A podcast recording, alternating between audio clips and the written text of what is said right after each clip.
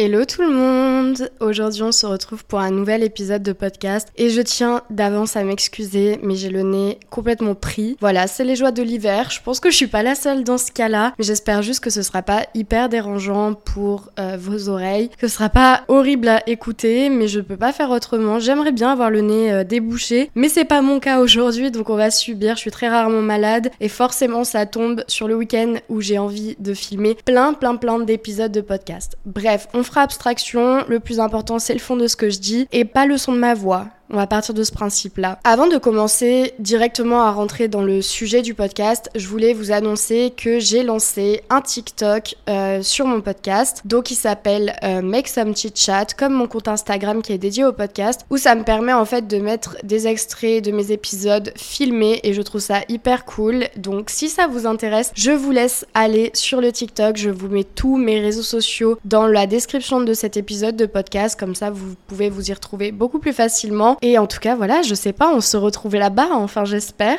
J'ai eu l'idée du sujet que j'ai envie d'aborder aujourd'hui, hier soir, euh, et je l'ai vite noté dans mon Notion. J'ai un Notion rempli d'idées de podcasts, et ça m'aide un peu à y voir plus clair, à aussi écrire des choses si j'ai envie de pas oublier certaines choses. Aujourd'hui, en tout cas, c'est un épisode que je n'ai absolument pas préparé parce que je préfère. En fait, je préfère les épisodes que je prépare pas, et d'ailleurs, j'en prépare très rarement. Euh, les deux seuls que j'ai préparés jusqu'ici, c'est celui sur l'auto-entrepreneuriat et celui sur la confiance en moi parce que j'estime qu'il y a des choses à vraiment pas oublier. Là, c'est vraiment une discussion entre euh, ce que je pense et ce que j'ai envie euh, d'apporter sur ce sujet-là. Donc voilà, j'espère que ça vous plaira et on commence tout de suite. J'ai vraiment galéré à trouver un titre de podcast parce que j'ai tellement de choses à dire sur cet épisode et sur ce sujet de manière générale ou en tout cas, je voulais parler du fait que vouloir être une femme indépendante ne veut pas dire ne jamais avoir une vie de famille, ne jamais ressentir l'amour, ne jamais être dépendante d'un mec, etc. Je pense que aujourd'hui, on est tous au courant qu'il y a une énorme pression pour les femmes d'être indépendantes, d'être des girl boss, de gérer des entreprises, d'être indépendantes aussi émotionnellement, tu vois, d'arrêter de pleurer pour des hommes, de faire des choix qui sont bons pour nous, de prendre soin de nous, etc. Je critique pas du tout ce mouvement parce qu'il y a des choses évidemment qui sont bonnes à prendre. Et aujourd'hui, moi, je suis indépendante et j'estime que la parole qui est de plus en plus ouverte sur ce sujet-là joue sur le fait qu'aujourd'hui j'ai la force de m'affirmer dans un monde entrepreneurial qui était à la base beaucoup plus destiné aux hommes et qui aujourd'hui se renverse un peu petit à petit et encore je trouve que ça prend vraiment beaucoup de temps parce que finalement beaucoup de femmes se lancent mais beaucoup de femmes n'ont toujours pas la lumière que les hommes ont et je trouve ça un peu dommage mais bon nous sommes toujours dans cet écosystème patriarcal et les choses vont mettre énormément de temps à bouger et c'est normal. Ça, c'est moi qui bois mon matcha trois fois trop rempli.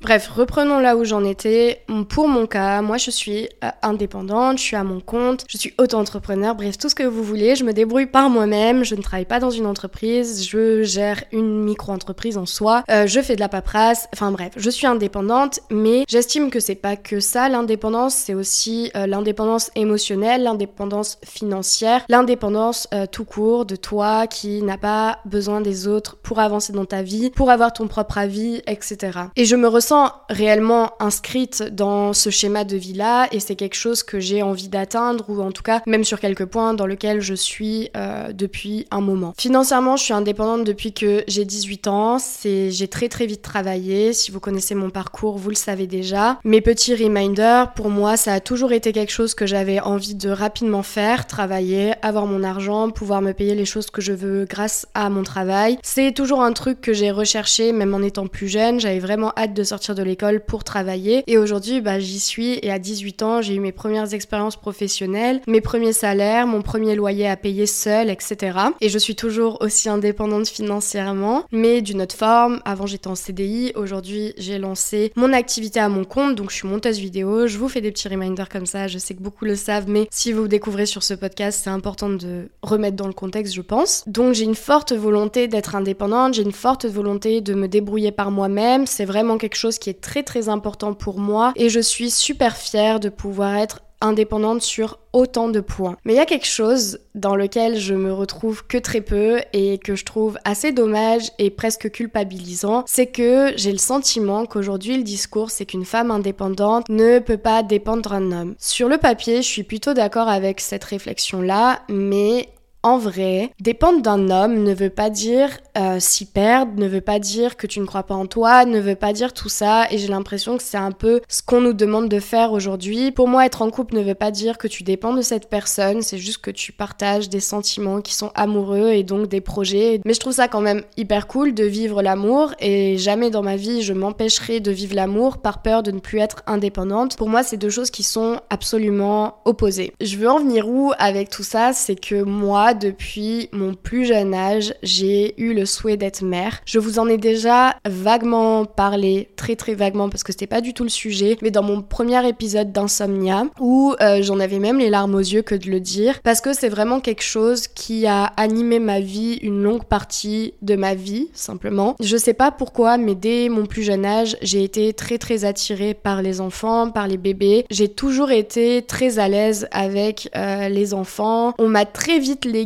la garde de jeunes enfants quand moi-même j'étais un jeune enfant. C'est-à-dire qu'à 12 ans, je gardais trois garçons qui avaient un an et demi pour deux d'entre eux et trois ans pour l'autre et je les gardais seuls alors que j'avais 12 ans et je m'en sortais vraiment bien. Hein. Je je leur faisais prendre le bain, la douche, je les mettais au lit, je jouais avec eux et vraiment avec le recul aujourd'hui, moi demain je suis mère, je laisse pas du tout mon enfant à une gamine de 12 ans. Vraiment pas. Alors je sais pas si c'est parce que les parents étaient totalement inconscients ou si c'est parce que vraiment moi je m'en sortais bien, mais dans tous les cas c'est ce qui a été fait. Mais tout ça pour dire que parfois dans les discours euh, de femmes indépendantes je me retrouve pas parce que moi mon rêve, le plus gros que j'ai, malgré que évidemment dans mes rêves euh, j'espère avoir un business qui me rapporte beaucoup d'argent, j'espère être à la tête de quelque chose qui me fait vibrer, j'ai quand même un autre souhait, c'est de fonder ma famille. J'ai une petite famille aujourd'hui parce que a explosé de plusieurs manières. Donc on est très peu, je suis une petite famille et on n'a pas des liens très proches, très fusionnels. On n'est pas euh, hyper démonstratif avec, dans l'amour qu'on se porte, à part avec euh, ma maman. Mais voilà, ça fait une personne quoi. Et puis j'ai mon frère et mes deux grands-parents. Et ma famille s'arrête vraiment à ça. C'est pas quelque chose qui me dérange, loin de là. De toute façon, je suis aujourd'hui habituée et je préfère avoir des gens qui sont sains autour de moi plutôt que des gens qui me font du mal ou qui ne m'apportent rien parce que petit reminder, c'est pas parce que c'est votre famille que vous devez tout subir, que vous devez subir toutes les remarques, tous leurs traitements qui peuvent euh, vous toucher. Bref, c'était pour le petit reminder, mais en tout cas, voilà, je suis issue d'une famille qui s'est réduite petit à petit au fur et à mesure de ma vie, qui n'a pas ce lien vraiment très fusionnel, comme je le disais, à part avec ma mère. Mais bon, c'est ma mère, quoi. Et encore, même étant jeune, j'ai jamais, je sais pas si vous voyez ce genre de d'enfant, moi j'en avais dans ma classe euh, quand j'étais en primaire et tout, où je voyais que leurs parents leur donnaient littéralement leur vie, que chaque sortie scolaire, les parents étaient là, que chaque kermesse, les parents étaient là, hyper supportifs, que les anniversaires, c'était toujours des trucs de fou. Enfin bref, je sentais que les parents étaient hyper dévoués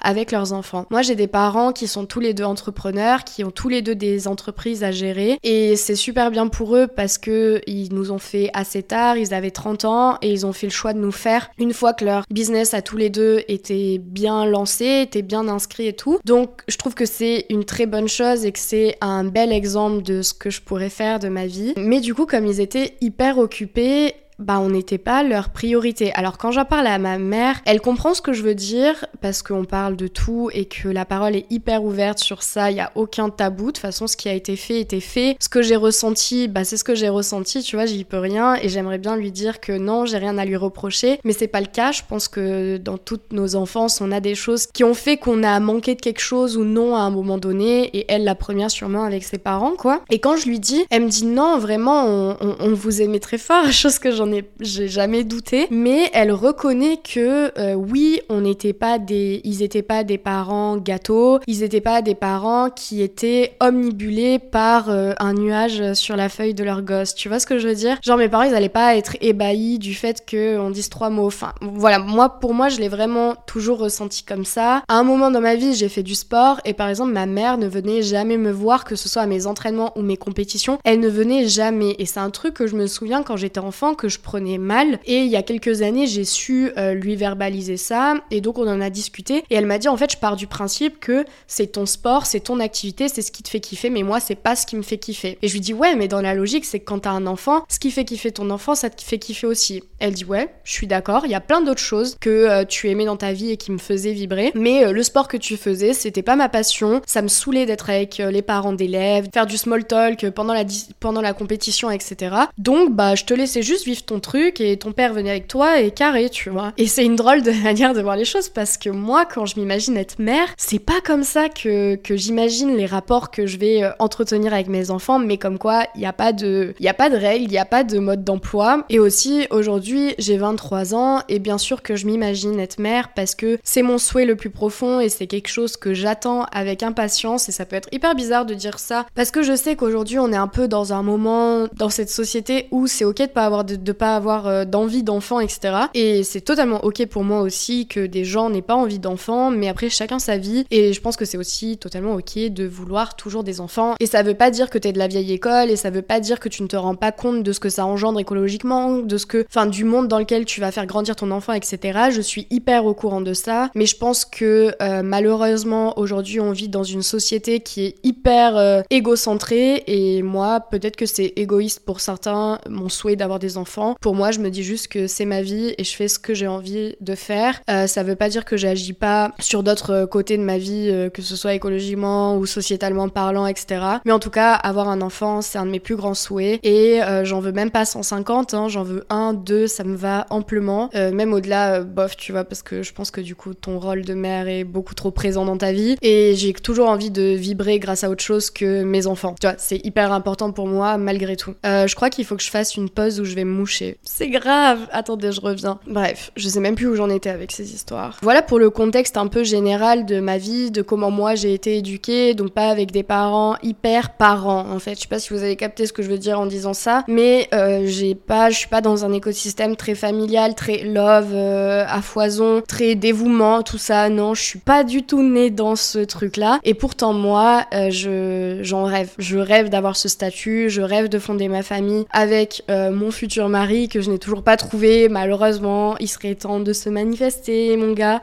Mais euh, pourtant, j'ai une famille, bah voilà, qui a éclaté. On a vécu un divorce, tout ça. Et du coup, c'est pas forcément les meilleures conditions pour rêver d'une famille. Mais je crois aussi que c'est justement parce que j'ai peut-être été frustrée à des moments dans ma vie en tant qu'enfant que j'ai envie de donner à un enfant ce que moi j'ai pas su recevoir quand j'étais petite. Je n'ai jamais pu l'expliquer et j'ai toujours été là-dedans pour vous dire moi, j'ai toujours énormément joué avec des poupons et j'étais vraiment à fond avec mes poupons. Euh, quand j'étais jeune, je voulais être sage-femme. Après, j'ai vite compris qu'il fallait faire des études de médecine. Donc, j'ai vite abandonné le projet. Mais je passais ma vie devant Baby Boom. Mes poupons, c'était ma vie. Euh, ils venaient à table avec nous. Je leur mettais la chaise haute. Ils mangeaient comme nous. Pour vous dire, genre, c'est une petite confidence que j'ai à vous faire. Mais quand j'étais jeune, genre, j'avais des bébés qui. Euh, ils étaient trop mignons. Ils avaient genre je sais pas, un mois physiquement, tu vois. Eh bien moi, je me mettais des réveils dans la nuit pour leur donner le biberon et leur changer la couche. C'est une dinguerie euh, d'être aussi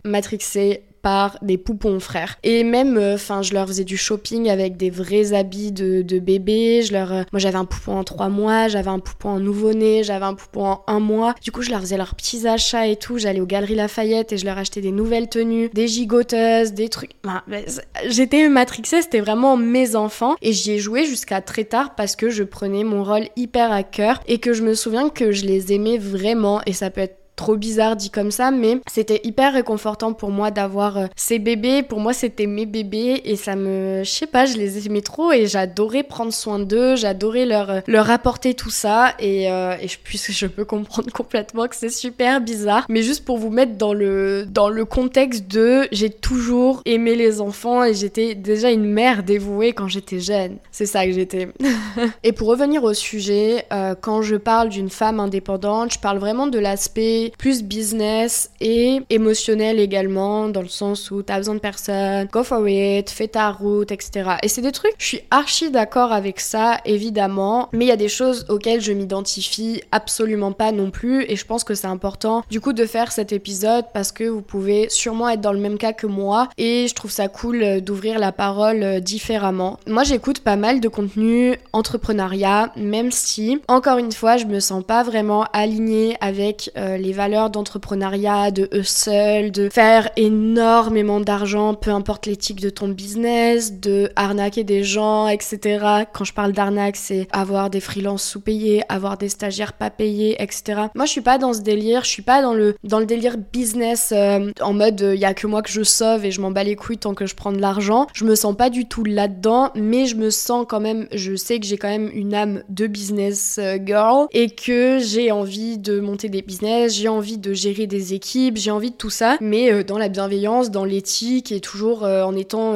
aligné à mes valeurs, je pense que c'est quand même la chose la plus importante. Mais j'apprécie quand même écouter des contenus hyper entrepreneurial, genre par exemple Oussama et Yomi Denzel, je sais pas si vous connaissez, ils ont un podcast qui s'appelle Sans permission. C'est des podcasts genre de 2h30, ils sont aussi disponibles en format YouTube et j'écoute pas mal leurs podcasts, malgré que euh, sur deux heures et demie de podcast, je pense que je suis ok avec eux sur 30% euh, de ce qu'ils disent, tu vois. Mais je trouve ça intéressant en fait d'écouter des gens qui ont pas forcément la même manière de penser que toi, mais qui sont quand même sur euh, un chemin hyper successful. Enfin voilà, moi je trouve ça hyper enrichissant d'écouter les deux. Parfois, voilà, je les trouve un peu border.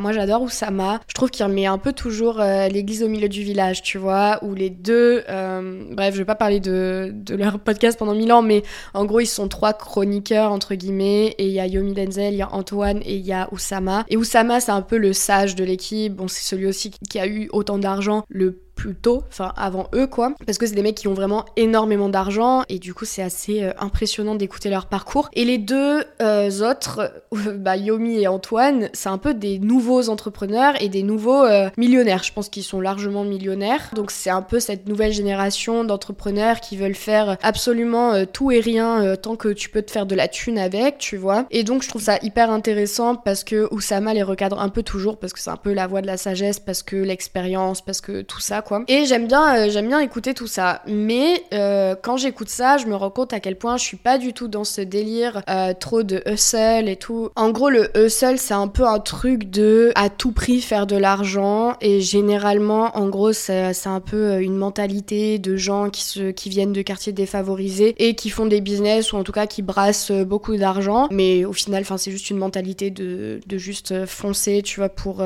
pour arriver à tes fins financièrement, quoi. Et tout ça pour en venir au fait que moi, voilà, je suis entrepreneur, euh, je suis dans ce truc-là, et encore, je suis qu'au début, je pense, de bah, ma carrière euh, entrepreneuriale. J'ai beaucoup d'idées, j'ai beaucoup d'envie, j'ai envie de vraiment faire des choses de plus en plus grandes, mais ça prend du temps, j'ai pas envie de faire les choses dans la précipitation, etc.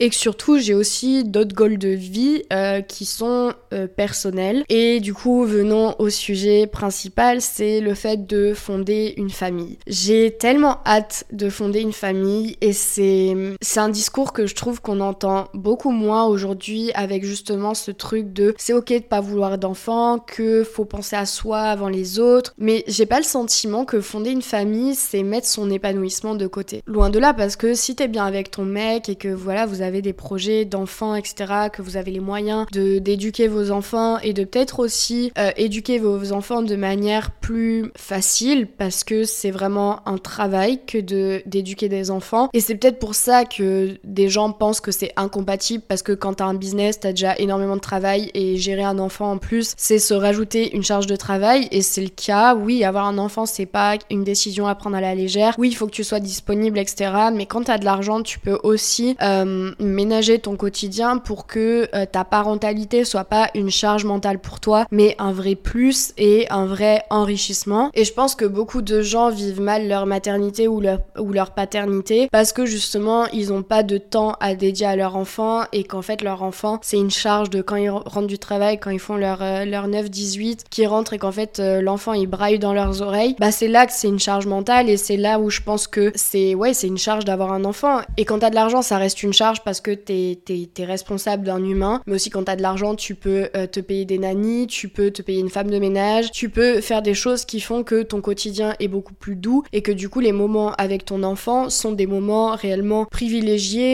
où tu passes des bons moments avec eux et pas où t'es euh, aigri d'être avec eux quoi. Tu vois parce que bah je pense qu'à un moment quand tu subis toute la journée un enfant, ta patience elle est mise à rude épreuve et ce qui est totalement normal mais aussi si t'as de l'argent, bah on va pas se mentir que tu peux t'acheter le luxe de rendre plus simple la parentalité, l'éducation, etc. Moi en tout cas aujourd'hui je me sens indépendante dans le sens où je sais que mon bonheur ne dépend pas de quelqu'un, je sais que je suis pas une people pleaser, je sais que je suis pas dans des schémas de dépendance affective, je sais que financièrement euh, j'ai tout grâce à moi, je sais que je sais gérer mes clients, mes contrats, mon travail, mes horaires, ma vie simplement. Et hum, je pense que c'est hyper important, oui, d'être indépendant, mais il y a un moment pour travailler sur ton indépendance et où là moi je suis en plein dedans. Et il y a un moment où aussi tu as le droit d'avoir des envies qui sont peut-être aujourd'hui un peu critiquées et un peu mal vues par euh, cette société qui veut plus qu'on soit dans des schémas euh, datant. En fait, j'ai pas l'impression que procréer ce soit des schémas datant. Je pense que c'est un peu, je vais pas dire le but euh, d'une vie parce que ça l'est pas pour beaucoup de personnes et ce que je peux complètement entendre. Mais en fait, si demain plus personne ne peut créer sur cette terre, c'est la fin de la terre. Nous sommes la dernière génération et ce serait bien dommage. Et malgré le fait que la terre va mal et que on passe par des, des échecs un peu environnementaux et sociétaux et tout, ça n'empêche qu'aujourd'hui on est encore en mouvement, aujourd'hui on a encore la possibilité de vivre dans des bonnes conditions, en tout cas en France. Donc pourquoi moi, euh, Manon, qui a 23 ans, qui est dans les années 2000, je devrais me priver d'avoir un enfant alors qu'aujourd'hui la vie me permet d'en avoir un? Peut-être que mon enfant ne pourra pas faire d'enfant parce que vraiment il sera dans une société qui fera que non tu tu, ne peux plus. Aujourd'hui, euh, je pense qu'on en est encore au stade du fait que ce soit un choix qui est 100% personnel et que ce n'est pas une urgence sociale et environnementale que de se priver d'en faire, tu vois. Donc, euh, pour moi, je trouve pas ça égoïste de vouloir un enfant. Je trouve ça égoïste de vouloir un enfant quand toi-même t'es pas bien dans ta vie et que tu vas refouler des traumas à ton enfant. Et c'est pour ça que je trouve hyper importante cette phase d'indépendance et euh, cette phase dans laquelle je suis 100% parce que avant de donner la vie, c'est important de savoir gérer la sienne et c'est important de se sentir bien dans la sienne pour pouvoir tout donner à son bébé, pour pouvoir tout donner à son foyer. Je trouve ça très important et aussi pour pouvoir trouver la meilleure personne qui te correspond et qui est dans la même énergie que toi en termes d'indépendance, d'ouverture d'esprit et de résolution de trauma aussi parce qu'on est tous faits de trauma, on est on a tous des choses à régler et en fait moi je travaille pas sur moi pour euh, me retrouver avec un mec qui euh, lui a encore euh, tous ses traumas enfouis et qui du coup les fait subir à mon enfant et à moi-même, tu vois, et qu'au final on doit se séparer, divorcer. Après voilà, si on doit divorcer, on doit divorcer, tu vois. Mais en tout cas, je mets un point d'honneur sur le, sur le fait de mettre le plus de chances possible de mon côté pour être avec une personne qui en est au même stade que moi, pour pouvoir éduquer notre enfant de la meilleure des manières, tu vois. En parlant de ça, je pense à un truc, j'aimerais bien vous faire un épisode sur euh, est-ce que j'ai trop de critères et euh, vous parler un peu de mes critères et tout parce que j'ai l'impression qu'il y a un peu ce truc de ouais, t'es trop compliqué, ouais, t'as trop de critères ouais, mais t'en demandes trop. Et en fait, j'aimerais bien me justifier sur le fait que non, j'en demande pas trop, je demande juste ce que je mérite, tu vois. Et du coup, j'aimerais bien m'étendre un peu plus sur ce sujet-là. Si ça vous intéresse, n'hésitez pas à me le dire. Mais en tout cas, revenons au sujet principal. Je pense que effectivement, ça apporte énormément de choses que d'être indépendant parce que il euh, y a beaucoup de femmes aujourd'hui et je pense que aujourd'hui, je vais parler des femmes parce que euh, les hommes et la parentalité, c'est encore un autre sujet euh, que je maîtrise mais que j'ai pas trop envie de m'étaler dessus parce que déjà de 1 c'est pas un truc qui me concerne et de 2 j'ai pas envie de me prendre les foudres des gens et c'est pas le sujet aujourd'hui. Je parle vraiment en tant que femme indépendante qui a envie d'avoir un enfant simplement. Je suis hyper d'accord sur le fait que c'est primordial euh, d'être indépendant et de trouver son bonheur avant de fonder une famille parce qu'on a vu énormément de schémas de femmes qui ont été abandonnées par leur mari alors qu'ils avaient des super beaux projets ensemble, qu'en fait une fois que l'enfant arrive, bah le mari il est plus là. Euh, je viens de réfléchir 5 minutes et en fait je me dis que c'est euh, absolument primordial de parler des hommes au final parce que, comment dire, genre si justement il y a ce besoin d'être indépendante avant de fonder une famille, avant de dépendre d'un homme émotionnellement, financièrement, etc., c'est justement parce que les hommes ont fait trop de choses qui ont prouvé que